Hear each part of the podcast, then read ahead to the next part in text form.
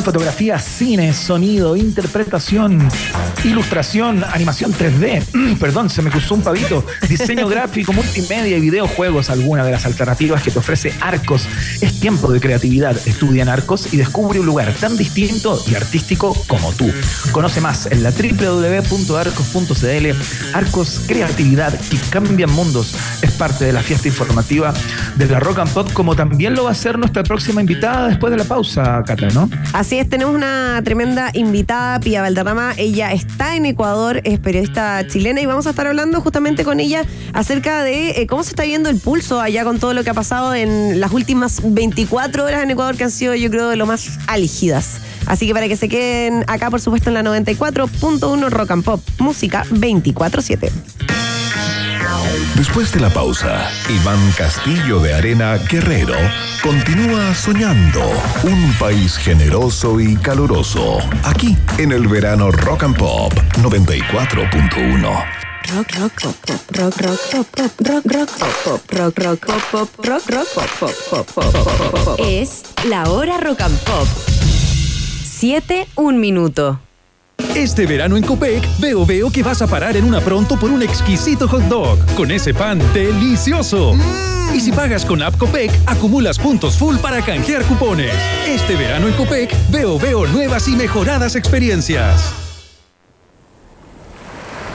Si quieres una mirada más verde y sustentable de la realidad, y si te gustan las tardes y terrazas al aire libre, Acompáñame de 4 a 6 de la tarde con canciones frescas, noticias sustentables y también los lugares que tienes que conocer esta primavera y verano. Todo esto junto a la actualidad precisa y la mejor música.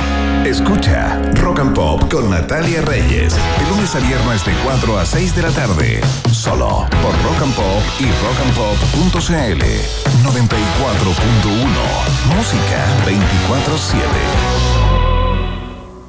La novena sinfonía de Beethoven, ciclo de cine de Harry Potter, jazz internacional, el ballet de Santiago con cascanueces y danza moderna con el Banch en el Parque de las Esculturas. Todo esto y mucho más está en el Festival de Verano Sale el Sol de Providencia. Entrada liberada. Infórmate en nuestras redes sociales y en culturaprovidencia.cl. No te lo pierdas.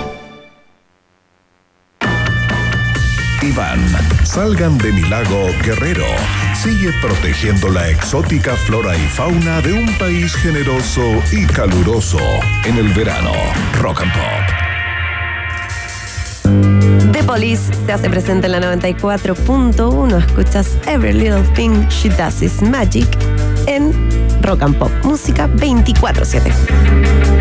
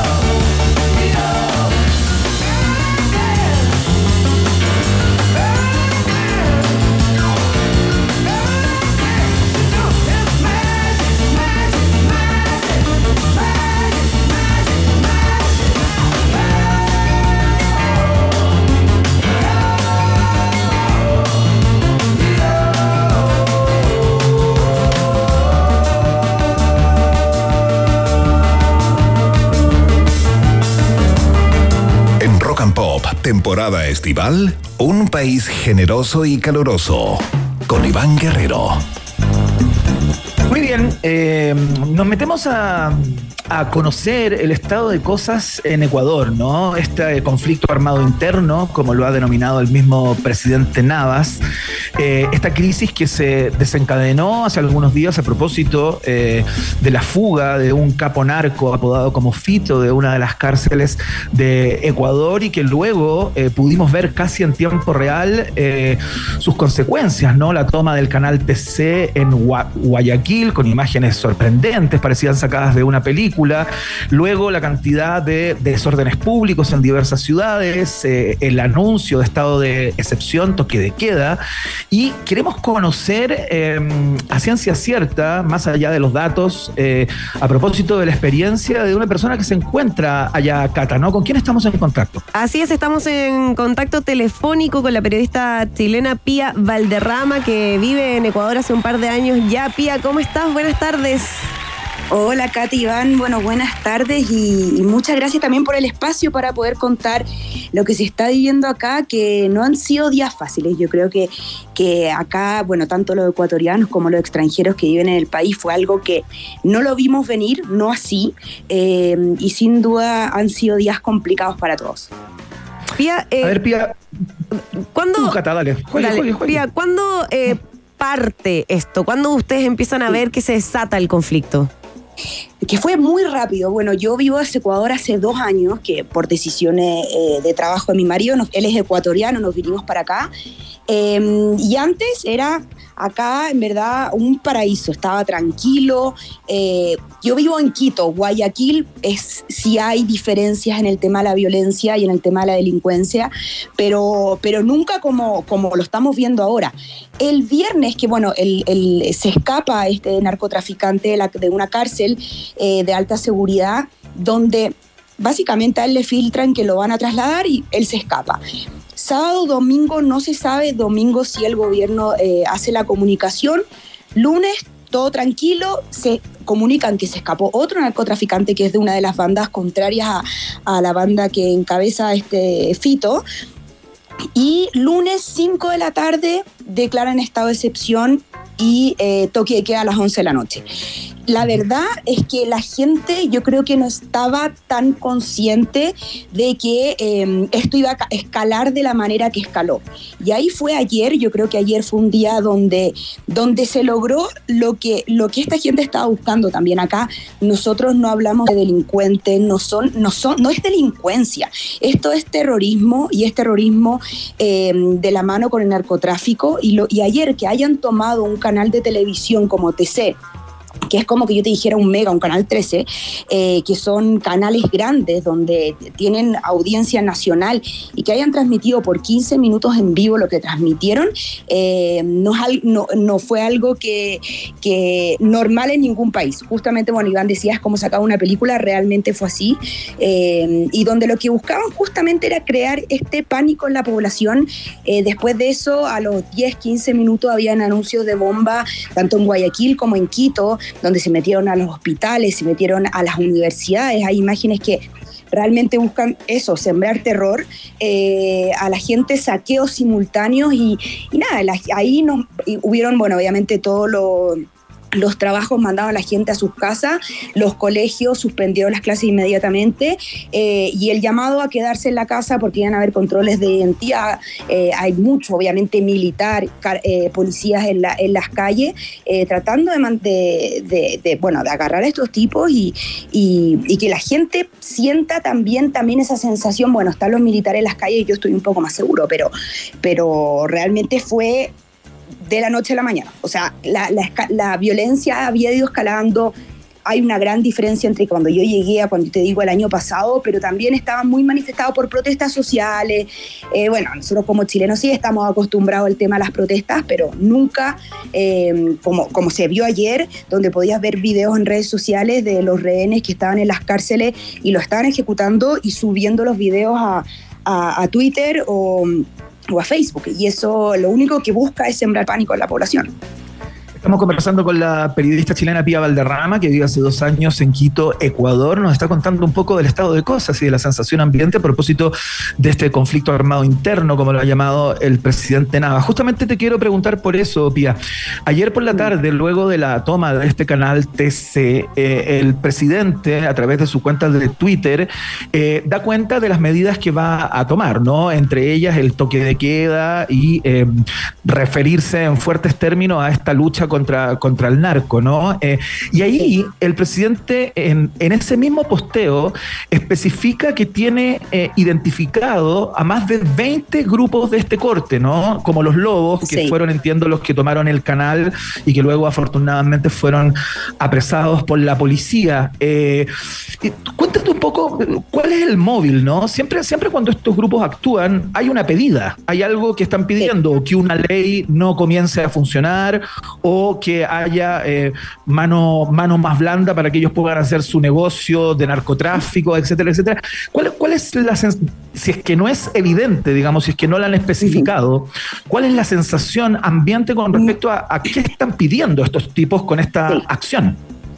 Acá hubo un cambio, eh, acá sí en los últimos años, desde que, bueno, asume estaba eh, el presidente Correa, después el presidente Lenín Moreno, después asume Lazo, que, que dura lo que dura, em, y después asume el presidente Novoa, que es un presidente donde su campaña fue muy enfocado en la mano dura contra el narcotráfico, al igual que lo hizo, lo hizo Lazo. Em, y acá yo creo que justamente es acá hay un ah, hay una el narcotráfico está instaurado, donde, bueno, en diciembre sale un caso eh, muy polémico que se llama el caso Metástasis, donde también deja entrever cómo el narcotráfico irrumpió en las instituciones, eh, cómo estaba metido en el Poder Judicial, cómo estaba metido en la Fiscalía, donde entran y salen y donde las cárceles realmente son centros operativos, donde ellos manejan las cárceles. Y tú dices como, bueno, ¿cómo eso puede pasar? Hay que pensar que el Fito tiene 60 millones de dólares en, cuentas, en, empresas fantasma. O sea, es, son, eh, son ya casi que instituciones donde tienen todo el dinero y toda la capacidad para instaurarse así en un país em, donde la violencia fue totalmente escalada, donde hoy día yo leía, esto es comparable con Chile, claramente no es comparable con Chile, pero, pero esto fue los últimos cuatro años donde explotó esto.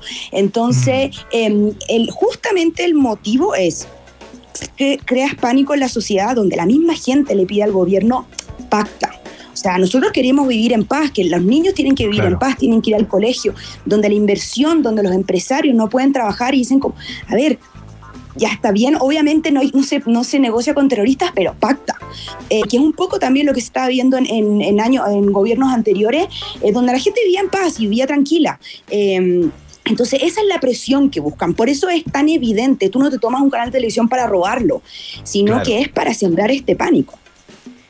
Seguimos conversando con Pia Valderrama, periodista chilena que vive en Ecuador hace dos años, que nos va contando eh, cómo se vive el pulso allá. Bueno, justamente colgándome un poco de lo que decías tú, Pia, recién yo estaba leyendo que eh, NOA advirtió de esto a los funcionarios judiciales que estén colaborando con estos grupos criminales que también iban a ser considerados como parte de los grupos que el gobierno declara como terroristas. O sea, haciendo un poco... Eh, frente, ¿cierto? Incluso a lo que decías tú, estos funcionarios, esta gente que eh, tiene trabajos quizás un, poco más comunes, pero que están de alguna manera ligados a estos eh, narcoterroristas. No, totalmente, totalmente. El, narcotráfico acá sí se, em, se instauró a, todos los niveles y eso yo creo que es uno de los mayores aprendizajes que nosotros podemos sacar eh, viéndolo desde Chile, ¿no es cierto? Que hay que estar conscientes que el narcotráfico tiene esta fuerza invisible y que penetra en los países a todo nivel. Los gendarmes en las cárceles, si a ti te amenazan y te amenazan a tu familia y saben perfecto dónde vives, ¿qué vas a hacer? Em, si nadie, nada te resguarda, si tú estás trabajando y, y bueno, pasan armas, sin hablar obviamente de teléfono celular y esas cosas, pero ellos tienen em, ahí la sede instaurada. Entonces, yo creo que eso es el mayor aprendizaje. Yo creo que hay que estar muy atentos nosotros como, como ciudadanos también. Em, hay que estar vigilantes frente a, frente a esta situación porque realmente le puede, le puede pasar a cualquier país y sobre todo en América Latina. Y Valderrama, eh, te quiero preguntar por la sensación ambiente, ¿no? Ya sabemos que eh, hay un Mm. toque de queda, una hora en que todos se tienen que guardar, pero también se ha hecho el llamado a que si no tienes que salir eh, por algo fundamental, que no salgas de tu casa. ¿Cómo están las calles de, de- de Quito? Ayer supimos De- en horas de la tarde que había, había una suerte de tiroteo en el centro histórico. Eh, no sé qué ocurrió con eso, si pasó a mayores, digamos, si hay algún tipo de herido o qué sé yo. ¿Y, y cuál es la sensación ambiente, no? ¿Qué es lo que ves desde, desde tu ventana, digamos?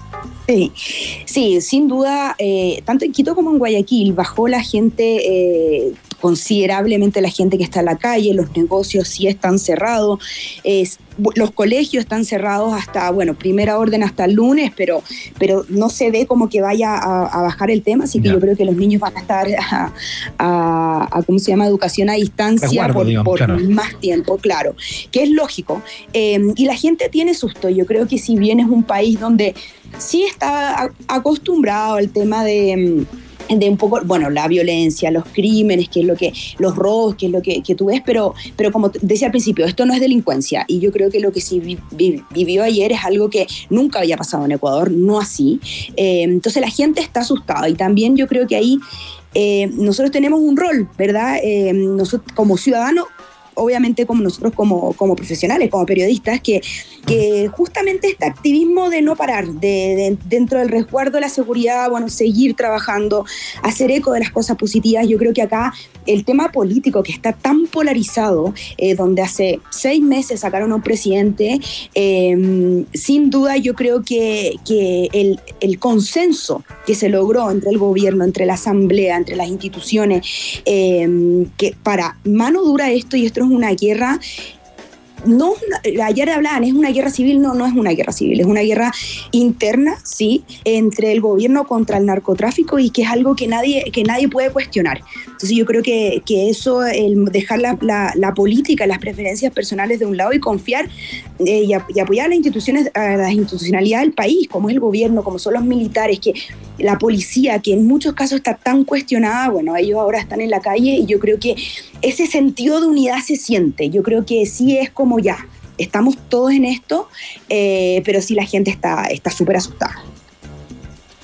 Oye, Pía Valderrama, ¿qué ha pasado con la prensa? Entiendo que una serie de profesionales de la prensa firmaron una carta en las últimas horas que apareció de manera pública en la que justamente eh, establecen su compromiso irrestricto con la información, uno, eh, y dos, con que van a eh, combatir frontalmente esta, este estado de, de violencia interna, ¿no? Los medios de comunicación están informando debidamente, los canales están funcionando, los periódicos están en las calles y todo aquello, o se ha generado algún tipo de presión sobre la prensa? No, no, no. Yo creo que están cumpliendo su rol. Obviamente ayer fue un día de mostrar soli- solidaridad contra, eh, contra to- con, con todos los periodistas de, de TC Televisión, eh, donde claro, uno, uno trabaja en el rubro, donde hay amigos, hay conocidos ahí eh, que una cosa impensada lo que pasaron, pero hoy día están eh, cumpliendo el rol de informar. Eh, la presión contra la prensa acá en Ecuador no es algo nuevo. Eh, tuvieron su, bueno, el cierre, los cierres de diarios, de medios de comunicación por temas políticos. Eh, entonces ellos tienen un rol como misionero mucho más grande y, mu- y- y mucho más interno de lo que, lo que nosotros tenemos en Chile, donde, donde sí existe eh, una, una libertad de prensa acá es más activista, sí, pero, pero sí están informando, eh, la gente se está, eh, se está informando mucho. Eso fue un llamado muy fuerte que hicieron desde el día uno de, por los canales oficiales, porque lógicamente en estas situaciones el, el compartir fake news, en, en compartir todo eso, eh, Sí, claro. es lógico. Eh, la gente sí está teniendo mucha conciencia de eso y los periodistas, los periodistas están pudiendo eh, hacer su trabajo. eh, Obviamente ellos, ellos buscan también salvaguardar su, su integridad personal, eh, pero sí están, están pudiendo trabajar. Seguimos conversando con Pia Valderrama, periodista chilena que vive en Ecuador hace dos años ya. Pia, llevando eh, al terreno un poco más eh, práctico o cotidiano, yo te quería preguntar cómo, mm, bueno, estoy ya un día, pero eh, cómo se ve acá para adelante el tema tan simple como de ir al supermercado, de abastecerse. eh, ¿Han habido problemas en esos términos? ¿Todavía no? No, todavía no. Ayer fue tan inmediato que, bueno, supermercados cerraron de una. Eh, y, no, se ve normal, eso sí se ve normal. Eh, no sabemos cuánto va a durar. O sea, al final, tan, tan rápido como explotó esto, eh, es como se no se ve que el gobierno sí vaya a ceder y vaya a hacer un pacto, obviamente, con, con ellos, que es lo que ellos buscan. Eh, bueno, porque además que es un presidente que lleva dos meses en el cargo, o sea, es un presidente eh, recién asumido. Mm. Eh, entonces, no sabemos cuánto va a durar, esperamos que, que nada, que con estas medidas del gobierno de cómo el toque que a los militares, ayer, bueno, se hizo este, la búsqueda de, de este narcotraficante a medida, bueno, de recompensa de cosas, es, ese tipo de, formas de, buscando que lo atrapen eh, y, para poner, y para poner mano dura. Yo creo que sobre todo dentro de las cárceles. Al principio, eh, él primero cuando decreta esta excepción justamente fue para eso, para que los militares se pudieran hacer cargo de la seguridad dentro de las cárceles. Eh, obviamente esto explotó ya con, con, lo que pasó ayer, pero, pero esperamos que no dure que no dure tanto tiempo, por lo menos el toque de queda es de aquí a 60 días, o sea, hasta fines de febrero seguro, pero pero esperamos que las cosas se solucionen un poco más rápido y que la vía la vía eh, pueda volver a lo más normal posible dentro de este contexto, que los niños puedan volver a clase. Eh, uno, bueno, uno, yo soy mamá, y es cómo le hablas a los niños, cómo les dices a los niños lo que está pasando. Eh, sí, eh, eh, es, difícil, pero, pero bueno, es un país tan, en, verdad es un país tan lindo que, que, esperamos que, que, vuelva a reinar la paz, como había sido, había, los había caracterizado. ¿Y a, a qué hora está el toque? ¿De qué edad? A las 11 de la noche, de 11 a 5 de la mañana. Ya, perfecto. Eh, Pía Valderrama, completísimo informe de la periodista chilena que vive en Ecuador hace algunos años, hace dos años en particular, en la ciudad de Quito, contándonos acerca del estado de cosas a propósito de esta crisis de seguridad interna en Ecuador. Eh, ha bajado la algidez, como tú nos contabas. Esperamos, como tú, por cierto, que, todo esto se normalice eh, y vuelva la cosa a la calma que tú describías que tenía antes de que todo esto explotara. Pía, te mandamos un abrazo muy grande gracias por este contacto. Que salga te todo comprometemos, Te comprometemos, esto nunca se hace al aire, feo, pero te comprometemos para eh, futuros contactos en el caso eh, de que sea necesario. ¿Puede ser? Seguro que sí, cuente conmigo. Un abrazo grande. Un abrazo para ti también. Chao, gracias. Chao, chao. Ya, pues, hoy día escuchaba en la radio, eh, no le alcancé a plantear a la, a la pía, pero hoy día escuchaba en la radio acá en México, por, por, supuesto, al igual que en Chile, todos los informativos de la mañana estaban centrados en lo que está pasando allá. Y eh, escuché a un analista experto en narcotráfico que eh, se habían descubierto o se, se tenían identificados los vínculos de este grupo, los Lobos, que fueron los que tomaron el canal TC ayer, que fue lo más vistoso que hemos tenido hasta hasta este momento con el cartel de Juárez acá en México, que es uno de los carteles más despiadados, más importantes y que tiene tentáculos no tan solo en todas las, en muchas localidades acá en México, sino en todo el continente, ¿no? Habían vínculos, se conocían esos vínculos entre ciertos grupos eh, ligados a estas acciones en Ecuador con el cartel de Juárez que, eh, que juegan en serio. Sí, es que, bueno, convengamos que el, el, narcotráfico se maneja un poco así, son grupos más chicos por eh, ciertas localidades y estos grupos más chicos después van hacia grupos más y más grandes, ¿cierto? Yo me imagino que por ahí también va el vínculo eh, y bueno, lo que decía Pía también, hay que tener ojo porque finalmente el narcotráfico se mete como de manera silenciosa. a través de distintas influencias y de amenazas también en los distintos países. Bueno, en México ya es un tema conocidísimo y que ya llevan parte del muchas décadas. Claro, tal cual. Vamos a escuchar un poco de música. Eh, ya viene el viaje en el tiempo acá en la 94.1. Uh. Suenan los eh, norteamericanos de Kiss, que tocaron hace poquito sus últimos conciertos. Hicieron un concierto muy eh, destacable ahí en el Madison Square Garden en New York City para despedirse de sus audiencias. Fue tremendo. Esto es un clásico. Se llama Rock and Roll All Night y suena acá en la 94.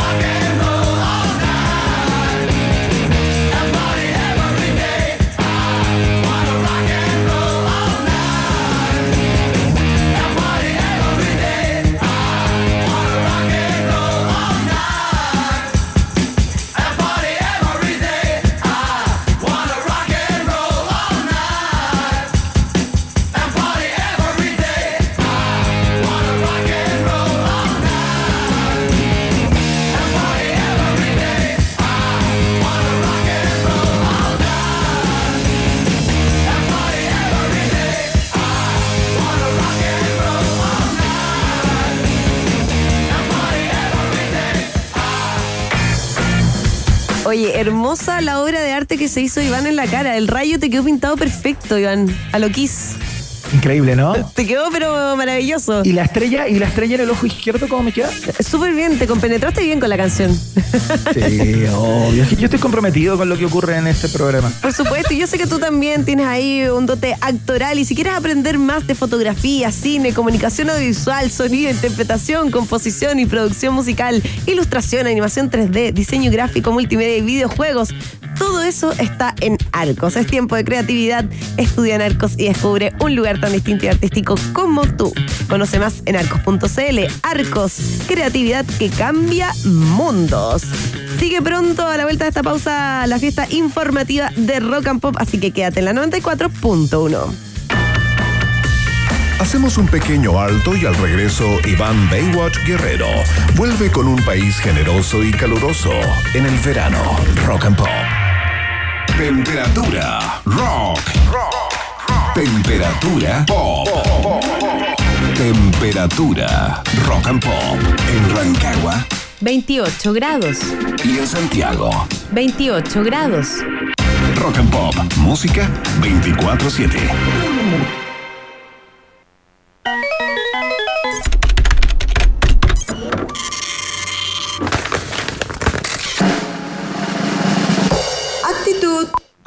Es tiempo de creatividad. Estudia en Arcos y descubre un lugar tan distinto y artístico como tú. Conoce más del Instituto Profesional Arcos, acreditado y adscrito a la gratuidad en arcos.cl. Arcos, creatividad que cambia mundos. Este verano en Copec, veo veo que vas a parar en una pronto por un exquisito hot dog con ese pan delicioso. Y si pagas con App Copec, acumulas puntos full para canjear cupones. Este verano en Copec, veo veo nuevas y mejoradas experiencias. Desde un incendio forestal en Australia hasta otra reñida elección presidencial en Estados Unidos. Allá donde está la noticia, los periodistas de El País estarán para contártela, informándote siempre con rigor de todo lo que más te interesa. El País, periodismo global, ahora para Chile. Visita elpaís.com. Escudo sabe que todos somos distintos, pero esa diferencia tiene carácter, como el carácter de Escudo, porque está hecha con más cuerpo, más color y más sabor. Escudo, hecha con carácter. Carácter es disfrutar con responsabilidad. Producto para mayores de 18 años. Verano es sinónimo de esto. Y no de esto. Verano es sinónimo de vacaciones. Disfruta tus vacaciones en Boca Lago Lodge y Restaurant, con la mejor vista del lago Ranco. El verano se disfruta con tragos de autor, tinajas calientes, kayak y muchas otras entretenciones. Reserva ahora en bocalago.cl y disfruta de unas merecidas vacaciones. Boca Lago Lodge Restaurant, lo más lindo del Ranco.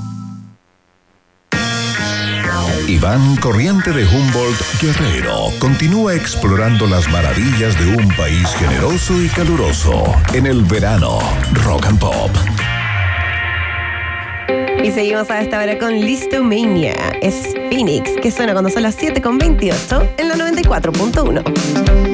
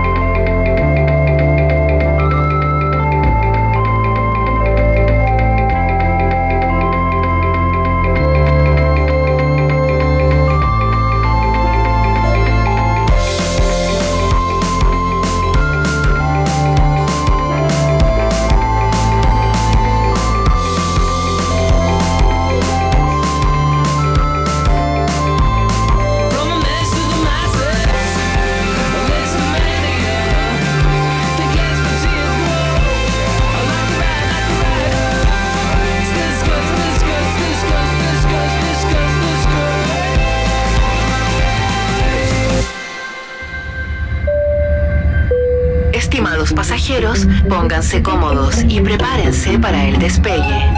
Llegó el momento de subirte al DeLorean de la 94.1 y viajar por la historia de nuestra cultura pop.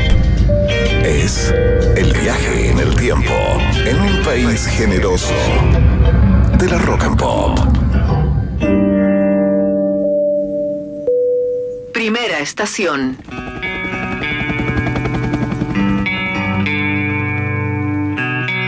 Bienvenidos y bienvenidas a este viaje en el tiempo, este recorrido por el mundo de la cultura pop. Vamos a partir rockeándola, pero vamos a terminar con un arrullo, se podría decir. Así es que prepárense para este viaje que se inicia el 10 de enero, un día como hoy del año 1989, cuando los norteamericanos de Metallica publican este single que cambió la historia del heavy metal sin lugar a dudas. Escuchamos One a esta hora de la tarde, ¿no? No sé qué te pasa con esta canción, eh, Cata. Empecé ahí al tiro mover las manitos porque, no, qué canción esta, ¿no?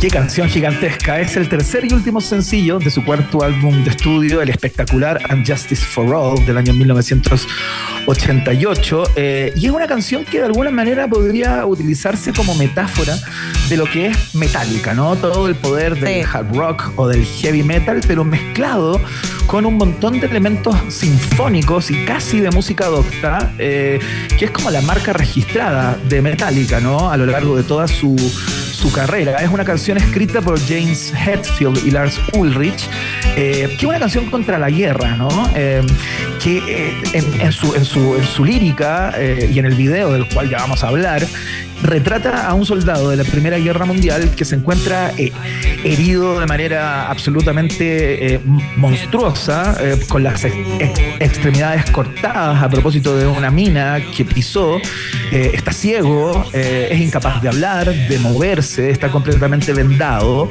y le suplica a Dios de alguna manera de que lo mate, ¿no? de que acabe con su vida eh, y la única esperanza de comunicarse con el personal del hospital es eh, una suerte de código Morse eh, que el tipo hace eh, saltando y sacudiéndose en una camilla, todo esto mezclado con imágenes de guerra muy frontales y bastante, bastante sanguinarias, ¿no? Es un video in your face, se podría decir, como en tu cara, sin ningún tipo de, de condescendencia con las audiencias que lo ganó absolutamente todo, Cata. No sé si te acuerdas del video de, esta, de, esta, de este tema. Es que me acordaba de una parte del video, pero ahora lo estoy viendo en este minuto eh, para volver a recordar. Es que era como una película. Como que esa sensación me daba. Claro, era como una película. De hecho, tiene varios cortes, tiene varias versiones. Eh, tiene una versión más larga que otras por, por criterios básicamente comerciales. tiempo, ¿no? claro.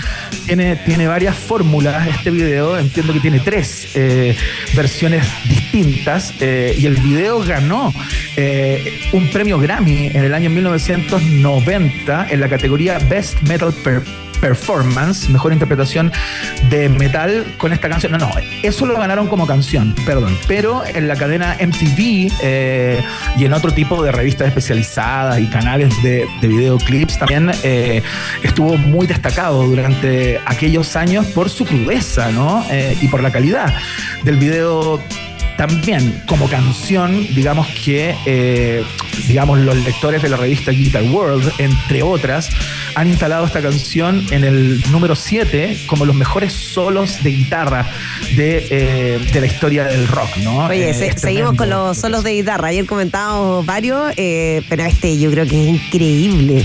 Efectivamente, de los mejores de la historia del rock. Es realmente impresionante eh, lo que hizo esta canción y, y como te cuento, cómo cambió el rumbo de alguna manera del el heavy metal. Por esos años todos querían hacer una canción como One. Se publicó un día como hoy, One de Metallica, en el año 1989. Vamos a la siguiente estación. Próxima estación. Sí. Le metemos un poquito de luz y de dance floor a esta conversación, porque un día como hoy, del año 1945, nace un gigante, un tremendo, nace el señor Rod Stewart, que para Chile eh, tiene mm, una- un carácter muy especial, porque recordemos que fue, eh, no sé si el primero, pero uno de los primeros conciertos, El primero. o mega conciertos caros que se hizo en nuestro país luego de la vuelta a la democracia, ¿no? Lo que fue un hito absoluto en Chile, ¿no? Fue el primer no sé si te mega- acuerdas, tú eras muy fue el- chica. Fue el primer mega concierto. eh, no, no, no, no, era efectivamente muy chica. Pero sí, el de Rod Stewart fue el primer mega concierto que se hizo en nuestro país. En esa época, eh, además, era rarísimo que un artista de la talla de Rod Stewart, eh, que además está en uno de sus mejores momentos eh, dentro de su carrera, eh, viniera a Chile y además eh, como decíamos, este concierto multitudinario. O sea, eso no existía en esa época. Eh, fue el primero en la vuelta a la democracia. Después creo que el siguiente fue el de Cindy Lauper, que también Claro. estuvo ahí entre los conciertos como multitudinario y de ahí ya siguieron varios otros artistas de, de esa época. Pero efectivamente es muy recordado por eso. Es muy recordado por eso en, nuestro país y por su eh, camionada de hits, ¿no? Es un tipo que eh, desde que partió al alero del grupo Faces y luego eh, en The Jeff Beck Group, de quien vamos a hablar también en el viaje en el tiempo de hoy, el gran guitarrista eh, Jeff Beck, se empezó a hacer un, lugar luego de haber de todo. Digamos que Rod Stewart cuando, cuando más joven, cuando cabro chico, porque partió muy joven ya haciendo sus primeras performances en los escenarios, eh, fue sepulturero. Ah, Fue sepulturero. me mataste con ese dato. Fue sepulturero. ¿De cementerio? eh, Así como. Increíble, sí, No. fue sepulturero. Estuvo dedicado también a, a hacer como cercas para, para cerrar sitios, digamos, eh, ahí en el lugar donde el tipo vivía.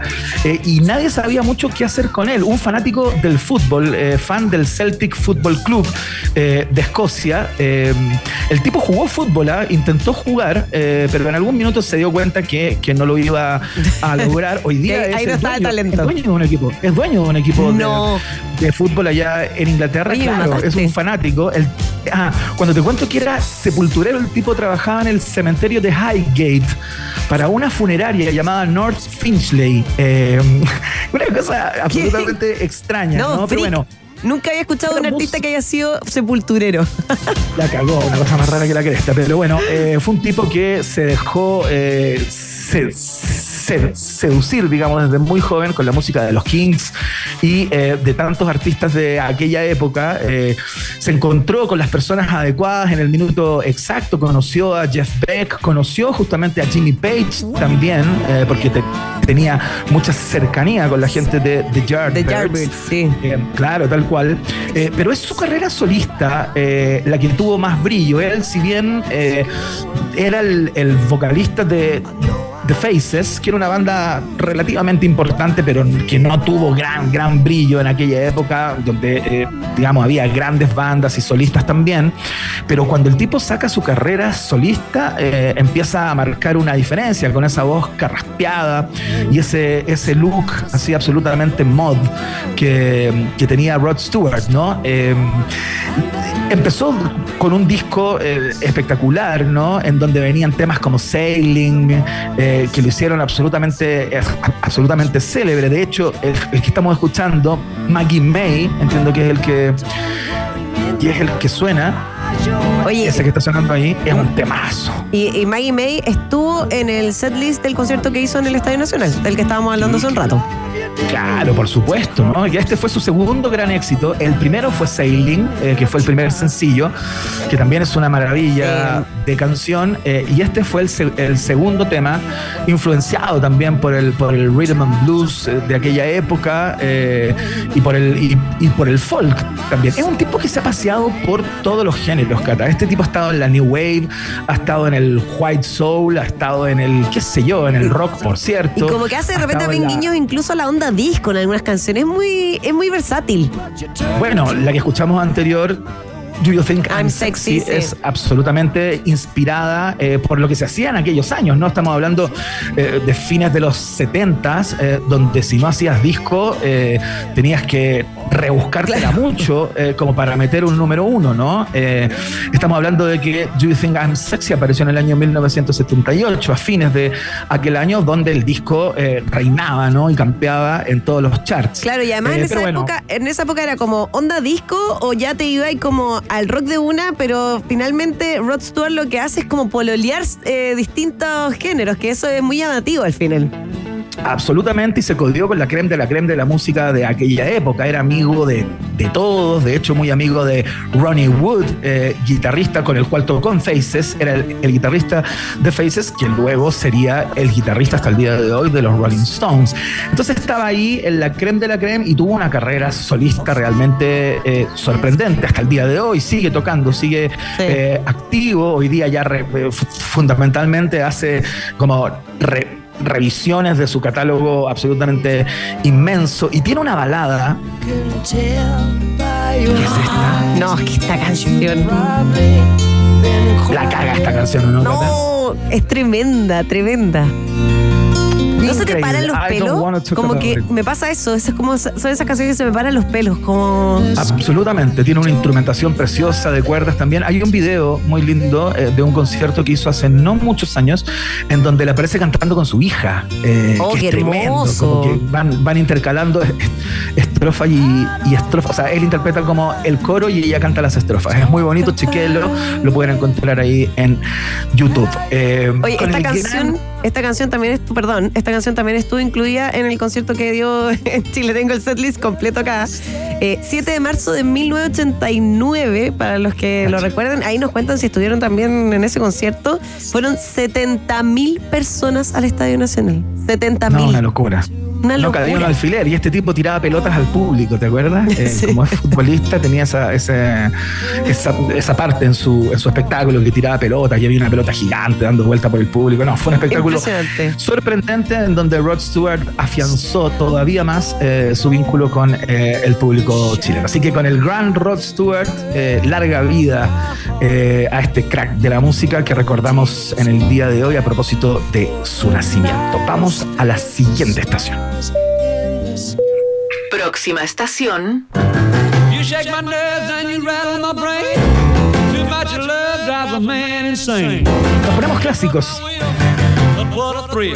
Goodness gracious, great balls of fire. Estamos escuchando Great Balls of Fire del gran Jerry Lee, Lewis, que llegó al número uno en el Reino Unido un día como hoy, del año 1958. Estamos hablando que junto a Little Richard y Chuck Berry eh, son eh, de los fundadores del rock and roll, ¿no? Eh, contemporáneo a Elvis Presley. De hecho, tiene algunas historias con Elvis Presley que te las voy a, te las voy a contar por ahí. Pero es, es una canción eh, que sacó bajo el sello Sun Records, que era el sello por excelencia en aquellos años del incipiente rock and roll. No está compuesta por él, la canción fue compuesta por Otis Blackwell y Jack Hammer. eh, Y eh, está en el puesto 96 de las 500 mejores canciones de todos los tiempos, según la revista Rolling Stones. ¿Qué, qué cosa dices, perdón? Merecidísimo. Merecidísimo. Vendió más de un millón de copias en aquella época. eh, a solo 10 días que saliera en los Estados Unidos. Hay que vender un millón de copias en aquella, aquella época, ¿no? Eh, y es considerado, de hecho, como uno de los sencillos más vendidos del mundo. Eh, y Jerry Lee.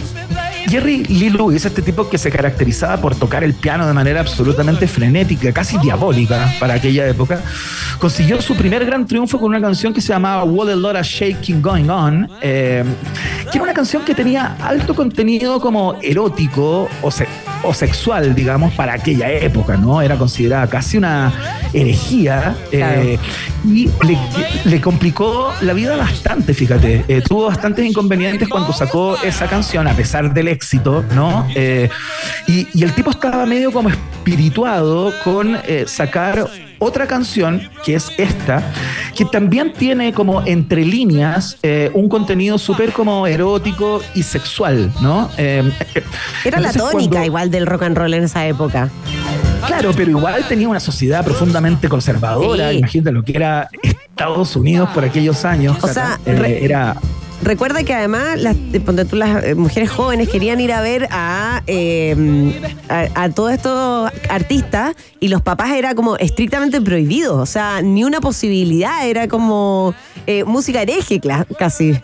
Claro, absolutamente. Y fue el mismo Sam Phillips, que era el dueño de la discográfica Sun Records, quien convenció a Jerry Lee Lewis para que no tuviese miedo a la censura ni a su familia, que era religiosísima, eh, y, que, y que grabara el tema nomás y que le iba a ir tremendamente bien. Eh, pero sabéis que no fue sencillo, ¿no? Eh, al principio, como en los ensayos de la canción, el tipo estaba dudoso, decía, sabéis que no, mejor no la hagamos, no la quiero grabar. Bueno, al final aceptó eh, y puso toda su, todo su talento en una interpretación magistral, que es la que estamos escuchando, que ha pasado a la historia de la música, eh, en medio de eh, in- incluso grandes polémicas, pero fundamentalmente alabanzas, ¿no? La crítica se rindió a sus pies y si bien hubo grupos y radios que en aquella época no pasaban el tema a propósito del contenido y lo que generaba, ¿no? Habían personas que planteaban que la canción estaba poseída por el diablo, literalmente. Eso, ¿no? eso te iba a decir, es que a mí me pasa eso. Yo la escucho eh, así, a ver, eh, Emi, súbele un poquito. Y ahí como que entra el diablo, como decimos en chileno. Claro, completamente, ¿cachai? O sea, se hablaba que era una canción que le hacía un culto al sexo, eh, que estas canciones podían alterar a una, a una parte importante de la población. O sea, imagínate, se generó un revuelo eh, muy importante. eh, pero bueno, finalmente Sam Phillips, que fue el que lo convenció para que la grabara, tenía buen ojo porque, bueno, la canción está considerada como una de las piezas más destacadas del incipiente rock and roll de aquellos años y fundadora de un género, entre muchas otras, pero es una de ellas. Llegó al número uno en UK un día como hoy, del año 1958. Vamos a la siguiente estación. Próxima estación.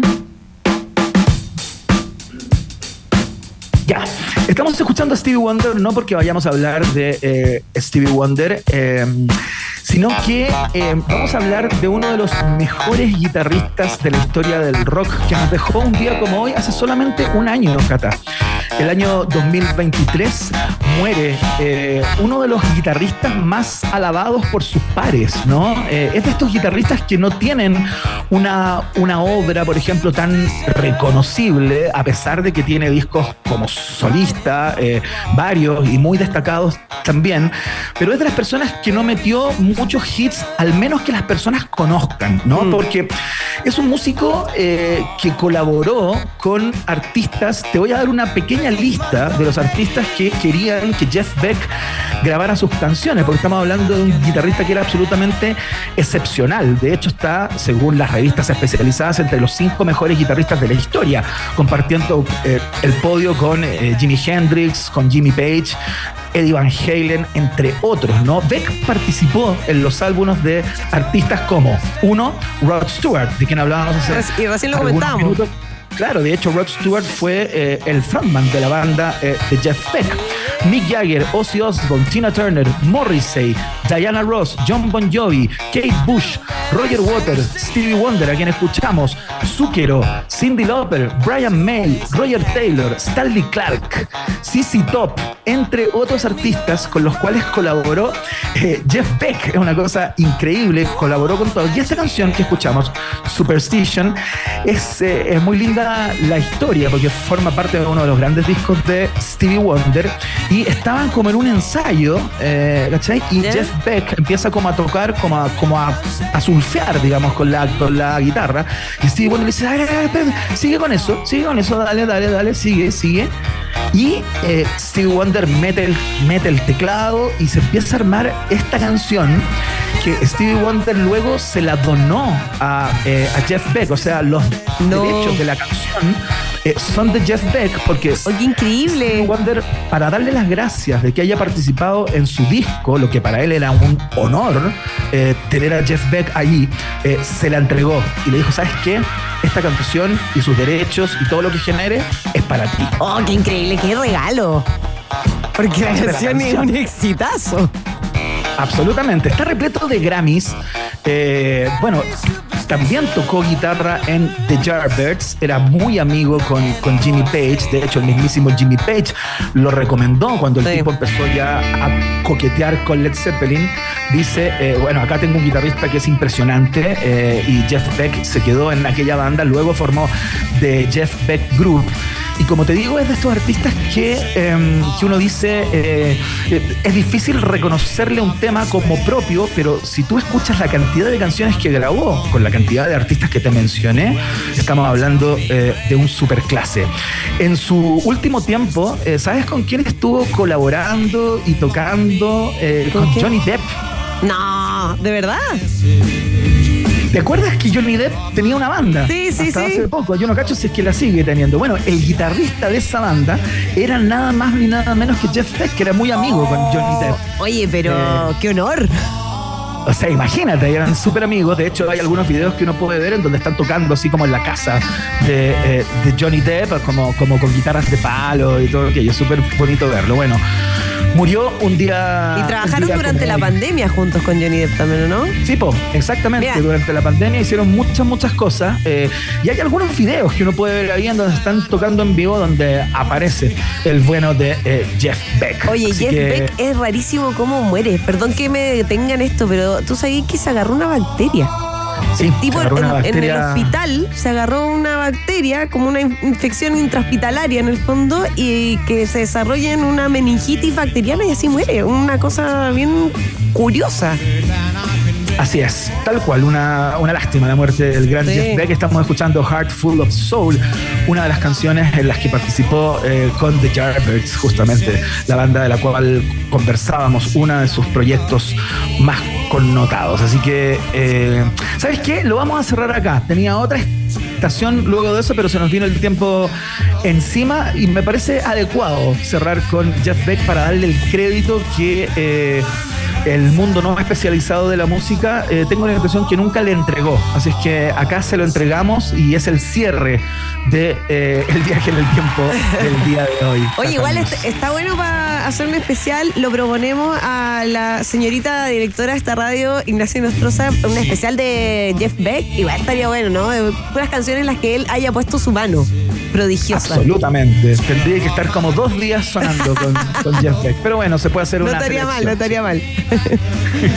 Fantástico. Vamos a los resultados parciales de la pregunta del día que lee Cata Muñoz. Rock and Pop tienes un permiso 24-7 para la pregunta del día. Vota en nuestro Twitter, arroba Rock and Pop, y sé parte del mejor país de Chile. Un país generoso de la Rock and Pop.